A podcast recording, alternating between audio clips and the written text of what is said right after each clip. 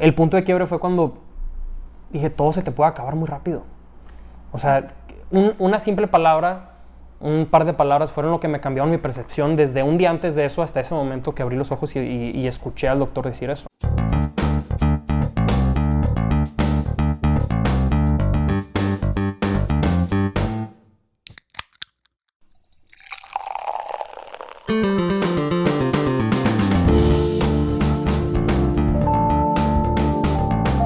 Bienvenidos al Cotorradio, el podcast más importante y lo menos importante con Eugenio Garza y José de la O. Yo soy Eugenio Garza. Yo soy José de la O. El día de hoy estamos aquí sentados con Ociel, Ociel Leal, Ay Bonafont, Ay Pura, Ociel. Tú escoges. Ese es el lema, ese es el... Qué Bienvenido. bárbaro. José, el amigo de la infancia, qué bueno que estás aquí con nosotros. No, muchas gracias por la invitación. Diría que siempre es un placer, pero es la primera vez que vengo con ustedes, entonces desde este punto va a ser un placer siempre, para, Para siempre. siempre. Pues te tocó, te, to- te tocó estrenar estudio. Estudio Ah, ahorita sí. en la Torre Cus, ¿no? Sí, sí, sí. O no sé si es Estamos- Sofía. Es Pues que ya sí. tenemos muchos estudios. Tenemos varios. Depende de, de la seriedad del episodio, es a cuál Sí. nos vamos. ¿Y este qué tan serio lo Pues mira, estamos aquí en el segundo piso de la, de la funeraria. Entonces es muy serio, güey. Ok. Hoy toca un, un episodio serio, un, episodio Creo que interesante. fue muy mal eso de la funeraria. de verdad. Eh, hoy, hoy, to- hoy nos toca platicar de un tema bien interesante. Joe, eh, digo, creo que tú no has escuchado la historia completa. Yo no lo he escuchado completa. Yo sí. Entonces me hizo bien padre cómo lo cuenta y la experiencia, el testimonio de Ociel. Entonces me gustaría que la gente lo escuchara, ¿no? Por eso, esta- por eso estamos aquí. Ok. Bueno, este. Pues bueno, yo soy amigo de, de Eugenio y Joe desde la infancia, ya lo dijo Joe desde el colegio. Este, pero bueno, ahorita vamos a platicar de eh, algunas cosas que me han sucedido en los últimos años y este, sí he logrado aprender mucho de esto. Eh, yo creo que, y ahorita lo que comentábamos, o sea, todos siempre llegamos a un punto y pues, no que nos creamos invencibles ni nada, pero creo que hay un punto en donde sí, eh, definitivamente creemos que todo lo tenemos muy fácil, eh, nos olvidamos de, que tenemos algunas cosas y muy importantes como es la familia, los amigos, este, la novia, si quieren meterse también en ese tema. Eh, la fe, que bueno, pues tampoco me voy a meter mucho en eso, pero también yo creo que es una, una parte importante para muchas personas. Y creo que llegamos siempre a un punto de quiebre y espero que mucha gente llegue a un punto de quiebre para que se dé cuenta también de, lo- de las muchas cosas que tiene y que dejamos de valorar. Eh, hasta el año pasado todo iba muy bien, de hecho, este, llevo, bueno, para un poquito de contexto, eh, soy piloto de carreras y desde muy pequeño pues empezamos con, con eso mi papá y yo, siempre ha sido una- un, un- pues un hobby bastante padre en que podemos compartirlo este, los dos juntos y este... Y bueno, pues corrí hasta mis eh, 18, 19 años y en ese punto empecé a coachar a niños y a gente que se estaba metiendo más al tema de las competencias, ya un tema más profesional. Y pues eso lo empecé a agarrar de mi trabajo y pues me encantaba hacerlo, pues era mi hobby, entonces iba y la verdad ni siquiera lo consideraba un trabajo.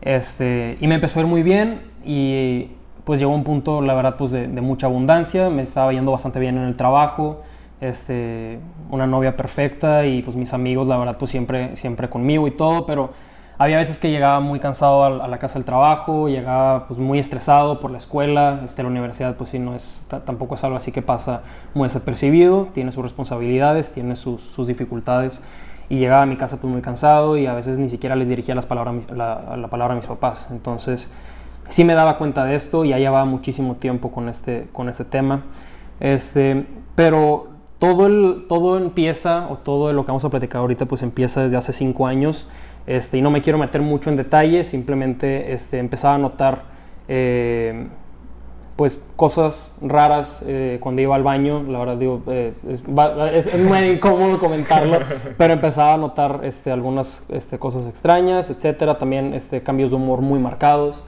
y este, en primer, los primeros, las primeras veces que, que notaba este tipo de cambios, pues bueno, sí, este, me asustaba un poco, buscaba un poco en internet sobre, so- sobre lo que pasaba. Les digo, no vamos a entrar mucho en detalles, simplemente este, lo buscaba y pues este, venían eh, pues mucha información y todo. Las primeras cosas que venían de lo, de lo que más salía pues era cáncer de colon, ¿no? Y, y yo, pues, qué extraño, ¿no? O sea, no, es, es, es muy raro y todo, a todas las personas a, la- a las que me acercaba a preguntar, de todos lados donde buscaba, doctores con quienes platicaba, porque eh, eventualmente pues llegué a ir con ciertos médicos, decían, eso ni, ese tema ni te preocupes, no pasa nada. O sea, es, es, es muy raro, eso, eh, esa condición o cáncer de colon es para la gente mayor de 50 años, 45 años, es muy extraño que se dé.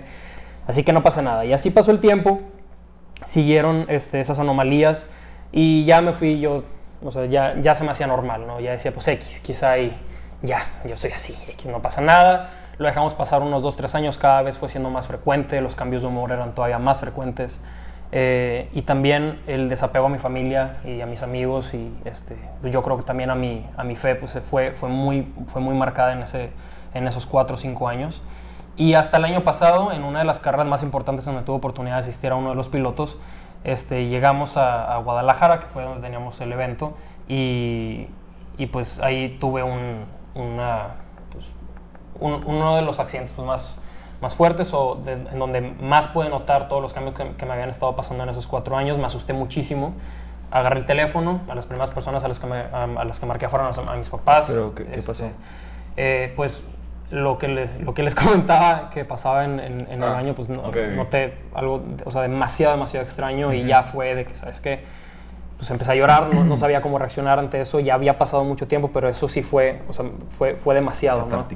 Este, entonces marqué a mis papás y les dije, ¿sabes qué? O sea, llegando a Monterrey lo primero que quiero es ya ver un doctor. Ya no puedo seguir con esto. Ya van cinco años este, de tomármelo como a la ligera, que esto era algo normal. Y ya, entonces, pues colgué con ellos. Este, llegué a Monterrey el, el domingo por la noche. El lunes ya tenía cita con el doctor. Me hizo una pequeña revisión y todo. Él también, lo que les comentaba ahorita, me decía, no, no puede ser nada de eso de, de cáncer de colon, no te preocupes. Aún así, indagan, indagan un poquito sobre tus, este, tus familiares, si han padecido Antecedentes. si alguien ha pasado por alguna enfermedad también similar o algo así por el estilo, este, antecedentes de cáncer principalmente. Y pues mis a- eh, mi abuelo en paz descanse también pues, falleció de cáncer, una prima este, hace igual, hace como 5 o 6 años también falleció de lo mismo, pero el, el cáncer de colon al parecer es, es- es algo muy distinto, es algo que no sale por, por no se da de, de forma hereditaria, sino es de una primera generación y se forma de forma espontánea y se da. Entonces me decía, pero no te preocupes, tienes 21 años, no, es imposible, no ¿Y puede tiene ser. que ver con tus hábitos alimenticios, con todo eso? ¿O se puede dar Al parecer no tiene nada que ver. genético? Sí, eh, nada, no, no es genético. Eh, bueno, puede ser genético, pero otros tipos, otras formas de cáncer, otras formas de, eh, de, de ese tipo de enfermedades, pero este, al parecer la alimentación puede o no tener algo que ver. Está muy extraño. Pero lo que me dijo es que como yo estaba llevando mi alimentación y todo, no tenía por qué pasar nada así por el estilo. Entonces me hizo una revisión, me dijo, pero ¿sabes qué? De igual manera, pues para estar seguros, vamos a hacer una colonoscopía este, y una endoscopía y con eso nos vamos a poder dar cuenta de, este, pues de, de qué está pasando, ¿no? Y este, pues llegó, me, me dio una semana, este, me preparó el estómago y, y- y yo ni siquiera sabía lo que iba. Llegué ese día al, al- al hospital a la hora a la que nos había citado, muy temprano, a las 7 de la mañana, 7 y media. Y me dice, bueno, pues este, vamos a entrar, este, ahora sí, este, pues te vamos a preparar, te vamos a, te vamos a anestesiar. Y yo, ¿cómo? De que pensé que era nada más un chequeo y me dice, no, no, o sea, es- te vamos a dormir y vamos a, pues, a entrar con cámaras, con algo de herramientas si es necesario y vamos a ver qué onda. Y yo, que bueno, pues no sabía. O sea, prácticamente me iban a meter al quirófano y, y yo, o sea, dormido completamente. Yo pensé que era un estudio normal o de sangre o lo que fuera, no sé. Este, pues ya este, me despedí de mis papás y todo antes de todo el procedimiento. Y hasta ese momento yo sentía que todo lo tenía perfecto. ¿no? Estaba un poco asustado, pero con todo lo que me ha dicho el doctor de que era imposible y nada, decía, bueno, X, igual iba a salir con que es algo gastritis o mínimo. estreñimiento. No sé, no Sí. sabes, o sea, a- algo así por el estilo, ¿no? Entonces, pues bueno, ya entramos y, y, pues ya pues me dormí, ¿no? Y la siguiente escena fue lo que me marcó desde ese punto hasta ahorita, ¿no? Y, y yo recuerdo nada más escuchar la voz del doctor hablando con mis papás y abro un poco los ojos, del, estaba muy sedado, pero abro un poco los ojos y, y lo único que, que veo es a mi mamá pues muy, muy preocupada y el doctor le estaba diciendo que no se preocupara, que me habían sacado un tumor del colon que efectivamente sí lo tenía. Y empecé a llorar. O sea, no sabía cómo reaccionar con eso, no sabía si... Porque jamás en mi vida me hubiera imaginado que esa palabra o que ese tipo de enfermedad hubiera, hubiera tenido algo que ver conmigo. O sea, que- que, que yo ya me sentía que había librado todo eso, no sé, me sentía bastante, este, o sea, muy bien con mi vida hasta ese punto y que todo lo tenía y todo, ¿no? Pero el punto de quiebre fue cuando dije, todo se te puede acabar muy rápido. O sea, un- una simple palabra un par de palabras fueron lo que me cambiaron mi percepción desde un día antes de eso hasta ese momento que abrí los ojos y, y- y escuché al doctor decir eso, ¿no? Y aún así yo estando sedado, pues lo primero que quería hacer era abrazar a mis papás y decirles que los quería y se los dije un chorro de veces y sedado y parecía medio estúpido de estar Sí, diciendo claro. tantas veces, pero aún así, este, pues cambió muchísimo mi vida y, y desde ese entonces igual, o sea, no dejo... eh, no pasa un día que no les diga a mis papás que los quiero, no pasa un día este, a mi novia o a mis amigos que estoy con ellos y pasar un buen rato con ellos este, en la escuela, o sea, echarle ganas en todo eso, el trabajo y todo, ¿no? Pero yo creo que aquí el tema es que creo que llegó un punto de quiebre bastante fuerte para mí en donde todo se me estaba dando de una manera, yo creía bastante fácil y todo se estaba dando perfecto. Y yo ya lo estaba dando todo por sentado. O sea, estaba en una buena, en una buena universidad, estudiando una carrera bastante interesante, lo voy a terminar, voy a tener un buen trabajo y ya, y voy a tener mi familia, etc. Tengo unos amigos en mi casa, aunque yo llegue enojado, no me importa, mis papás, si no los pelo X, no pasa nada. Pero ahí fue donde empecé a valorar en realidad pues, todo lo que tenía hasta ese momento que ni siquiera lo tomaba en cuenta. O sea, desde llegar a mi casa y saludarlos, este, una llamada con mi novia o ver a mis amigos y este, estar pues, más a gusto, no sé, o sea, muchas cosas de esas, este, tener en, en cuenta que pues, la universidad este, pues, es, es, es un privilegio, especialmente la universidad en la que muchos de nosotros estamos y, y ni siquiera lo tomamos en cuenta. Sí. Entonces, pues llegué a ese punto y empecé a valorar las cosas de una manera que ni siquiera me lo esperaba. O sea, yo no me veía así y, y a partir de ese día todo ha sido muy, muy distinto.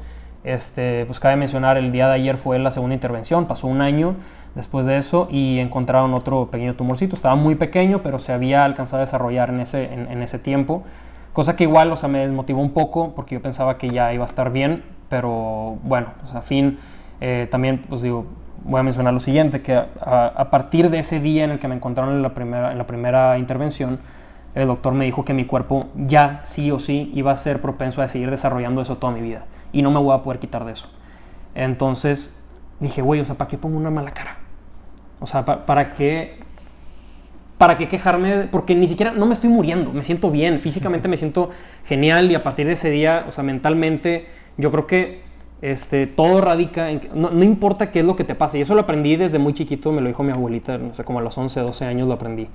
Y lo- no me lo dijo mi abuelita, lo escuché de un programa que escuchaba mi abuela y decía, el, el, el- pues el que daba la plática, ¿no? Y decía, no importa qué es lo que te pasa, sino cómo reaccionas a lo que te pasa. Y en ese momento me hizo clic. Sí. Fue que, ok, o sea, ¿qué, qué pasa si yo a partir de esto me lo tomo todo mal y quiero ser la persona a la que, ay, es que estoy enfermo? Pues que- mejor ya muérete. Pues sí, no, o sea, ya, ya hubiera sido lo más fácil. Pero a fin yo creo que, o sea, lo, lo que te pasa no tiene nada, absolutamente nada que ver. Porque, y si metemos el tema económico, ¿no? O sea, una persona que, que, que nace en la pobreza no tiene por qué quedarse en la pobreza. Depende cómo se lo tome él y si le echa ganas en el trabajo y todo, puede salir adelante y ahí está. Es más difícil. Para él va a ser y- muy y la difícil. lucha siempre va a estar. Yo creo que cada uno de nosotros, bueno, yo, yo creo que puedo hablar por nosotros tres Sí. y por los- la mayoría de gente que nos está escuchando, que tenemos muchas cosas que se nos son dadas. A veces ni siquiera nosotros hacemos nada para que nos den esas cosas. Exactamente. Pero estamos en una posición muy privilegiada. Entonces, Sí. Y aún así cada uno va a tener sus luchas. Y, y pues, la verdad que me gusta mucho tu actitud de verlo como una oportunidad para darte cuenta de lo que tienes y de decir, oye, pues la vida es, es una lucha constante y, y no porque te esté yendo bien ahorita significa que siempre te va a ir bien. eh, Sí. Pero pues sin momentos malos no puede haber momentos buenos tampoco, ¿no? Exactamente, y, yo- y así como dices, o sea, todos tienen su lucha, ¿no? Y todos de diferente forma y en tiempo lo encuentran. Eh, pueden ser, este, pueden ser escalones o peldaños muy altos, que, o, o mínimo tú los consideras que son muy altos de subir y muy prontamente te, te- te haces para abajo, no te agachas y dices, no puedo con eso, y, y ya tomas una actitud bastante, no quiero decir negativa, pero de no querer superarte o de, de no creerte capaz de poder superar eso. Este, y tío, la verdad, yo no me estoy muriendo, no está pasando nada ahorita, no es como que se me está acabando mi Mm, lifespan, ni mucho menos. Este, y yo me siento, o sea, bastante bendecido y, y muy, eh, pues muy agradecido. O sea, creo que todo lo que pasa, pasa por algo, y eso estoy totalmente de acuerdo.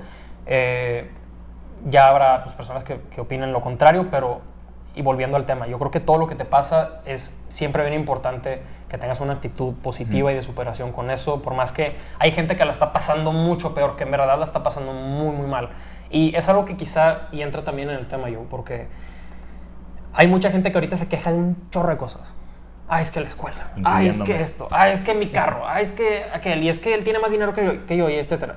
Y es que yo no puedo. Y es que mi vida es un fracaso. Y es que, ay, no subieron el cotorradio. No soy un Ah, cotorradio, maldita sea. Es Y- que yo llego tarde al cotorreo. Media hora. Pero, o sea, hay gente que de verdad se queja cuando hay gente que está pasando por cosas peores y no dice nada al respecto y tiene una actitud positiva como lo que platicamos ahorita, ¿no? Entonces radica mucho en eso y es en verdad, o sea, no, no es lo que te pasa, sino cómo reaccionas tú a eso que te está pasando. Y hay gente que se le resbalan los problemas.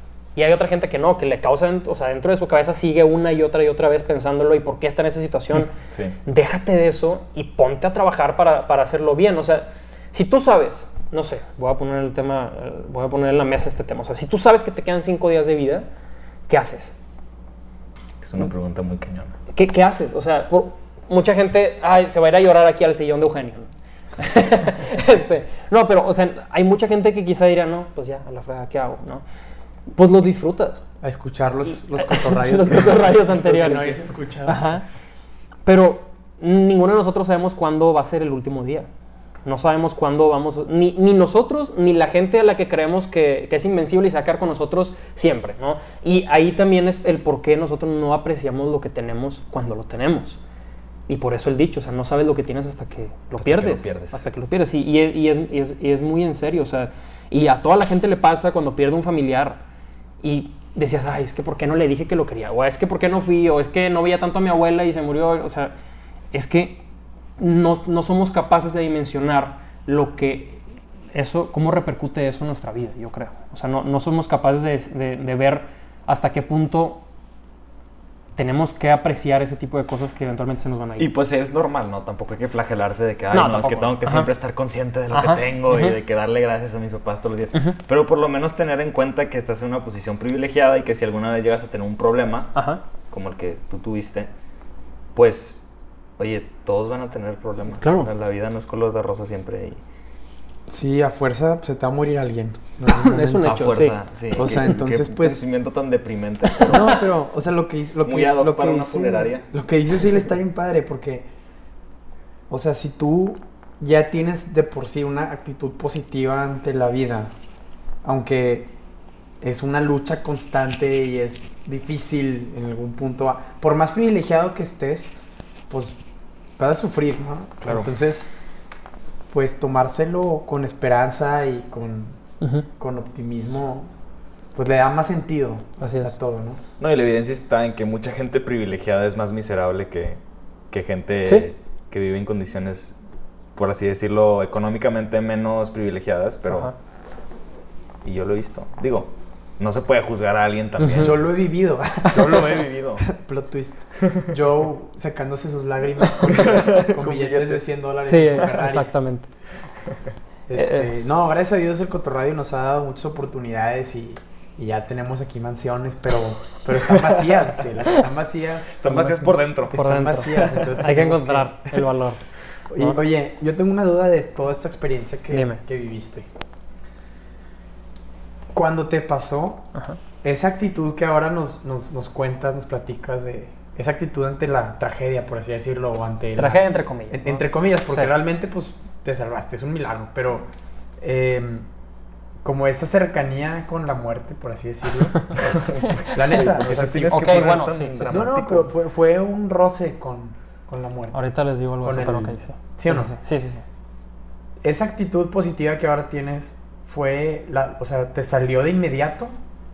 ¿O te tomó tiempo procesarlo para poder llegar a, Es una, es una muy buena pregunta, porque a eso nos dedicamos? eso nos hacer buenas preguntas. buenas preguntas. Este, mira, yo creo que, y poniéndolo en mi plano si quieres, ¿no? Pero a cualquier persona que esté pasando por lo que sea, pero en, mi- en mi caso en específico, inmediatamente, pues no fue como que tan chido escucharlo, ni fácil escucharlo, ni asimilarlo, mucho menos.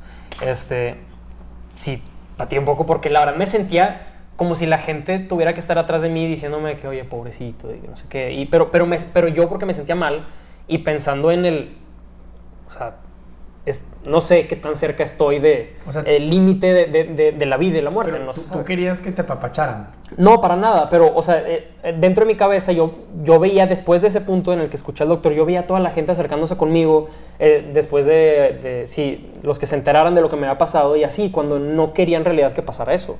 Porque no me estoy muriendo, güey. O sea, no, no, no está pasando nada en el que se tienen que estar todos los días despidiendo de mí, ni mucho menos, Bueno. en absoluto. Bueno, tienes un tumor. Sí, yo sé, pero ah, bueno, ah, ah, ah, ahí voy con eso, ¿no? Entonces, este, otra de las cosas que sí fue muy raro escuchar. eh, para empezar, el doctor que me atendió, este, digo, hizo un muy, muy buen trabajo y todo, pero nos dijo, es que yo jamás había tratado a una persona de menos de 50 años con esto. o sea, y, y nunca he escuchado de nadie cercano que haya tratado a una persona con esta condición o con esto de menos de tal edad. este, contigo es un caso muy, muy, muy específico. Y aparte me dice otra cosa. El tumor estaba en una, en una zona del colon que es muy raro, pero estaba en una zona del colon en la que fue fácil para ti identificarlo.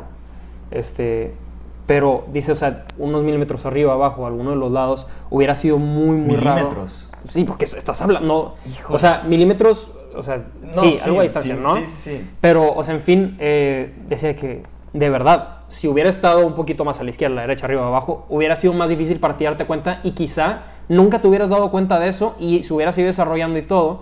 Este, eso ya lo vimos después de la biopsia este, que le hicieron al, al- al tumor y con eso nos dijeron la etapa en la que estaba, porque hay diferentes etapas en las que un tumor se desarrolla. Las primeras dos, no soy médico, pero las primeras dos eh, al parecer son un poco así como de crecimiento, va creciendo la- el, el- el tumor. ¿no? La tercera se llama displasia y dentro de la displasia hay tres etapas, que es la menor, eh, o bueno, dos, es, es- es menor y mayor.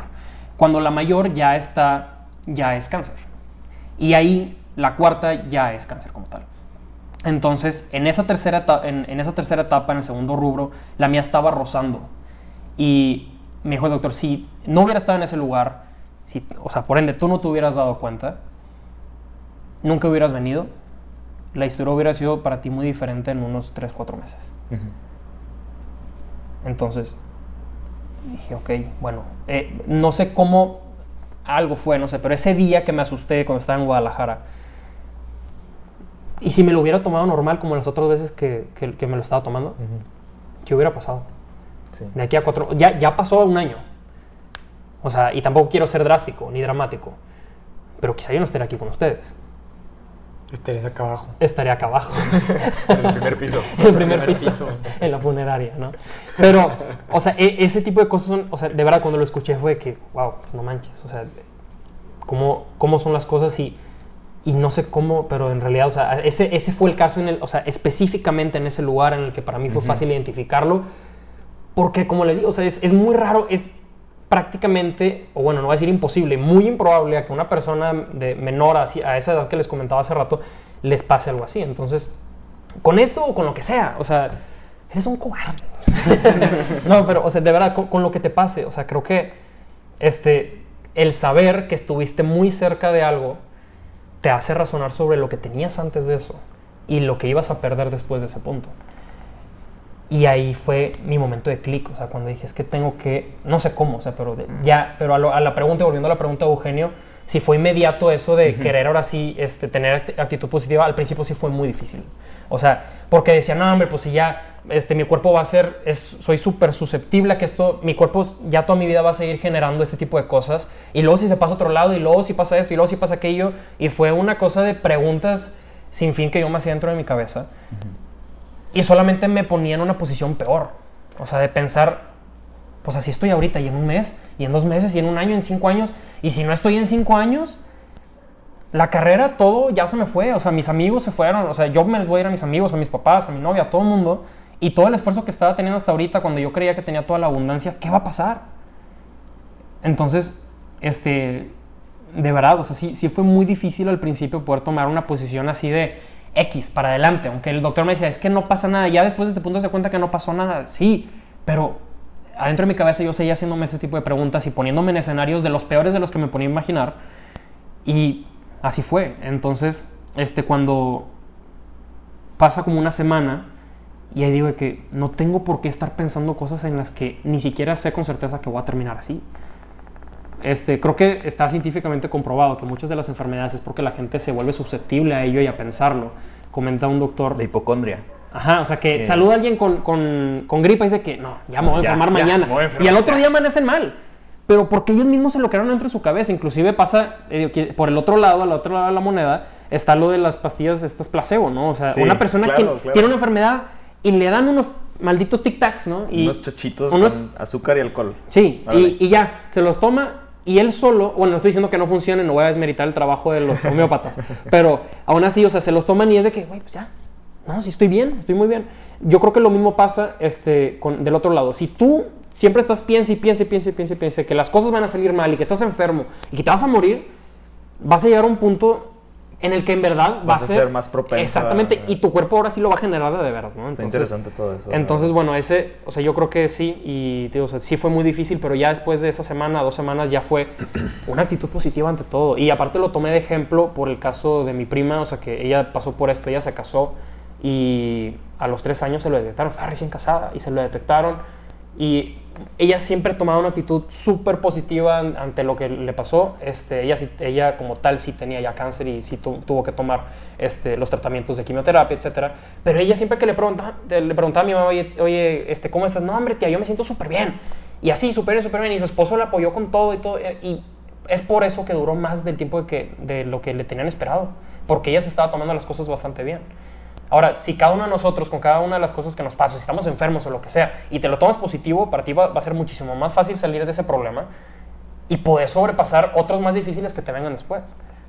Entonces, este, como parte de eso, para mí ya después se hizo ya como un hábito tratar de hacer las cosas bien. Este, por ende, también, y entrando un poquito al tema de Eugenio, pues de la lectura y la poesía y todo eso, este, ¿Eso qué tiene que ver? Ahorita vas a ver, Eugenio. Este, yo antes odiaba leer, o sea, odiaba leer, pero este, no sé por qué, igual de ese- después de ese punto, dije que, oye, ¿cuánta gente se va de este mundo y ni siquiera conoció las obras más importantes o no conoció a gente que tenía algo bueno que aportarle a los demás? Y ahí es donde pensé, es que la lectura tiene demasiado que aportar a la gente, ¿no? Y empecé con la lectura, me puse un- un- una meta quizá ahí, pues no, no tan extraordinaria, me puse una meta de 15 libros en este año, ya llevo 10 libros. Oye, wow. Entonces, igual y la voy a poder pasar más normal. de este. Y traté de agarrar.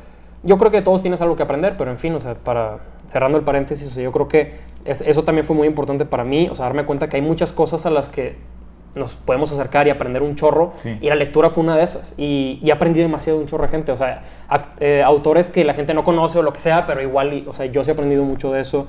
Este, y también eh, libros de au- autores bastante conocidos y tratar de aprender un poquito de lo que ellos querían aportar a la humanidad. O sea, eso a mí me ha servido un chorro. Y no me quiero ir sin antes haber leído, escuchado o conocer un poquito, porque yo creo que te vas, eh, entras como una cápsula, ¿no? Y, y entras en su cabeza mediante la lectura, lo que él escribió, y sabes cómo pensaba esa persona y te metes un poquito en su contexto y conoces un chorro de cosas.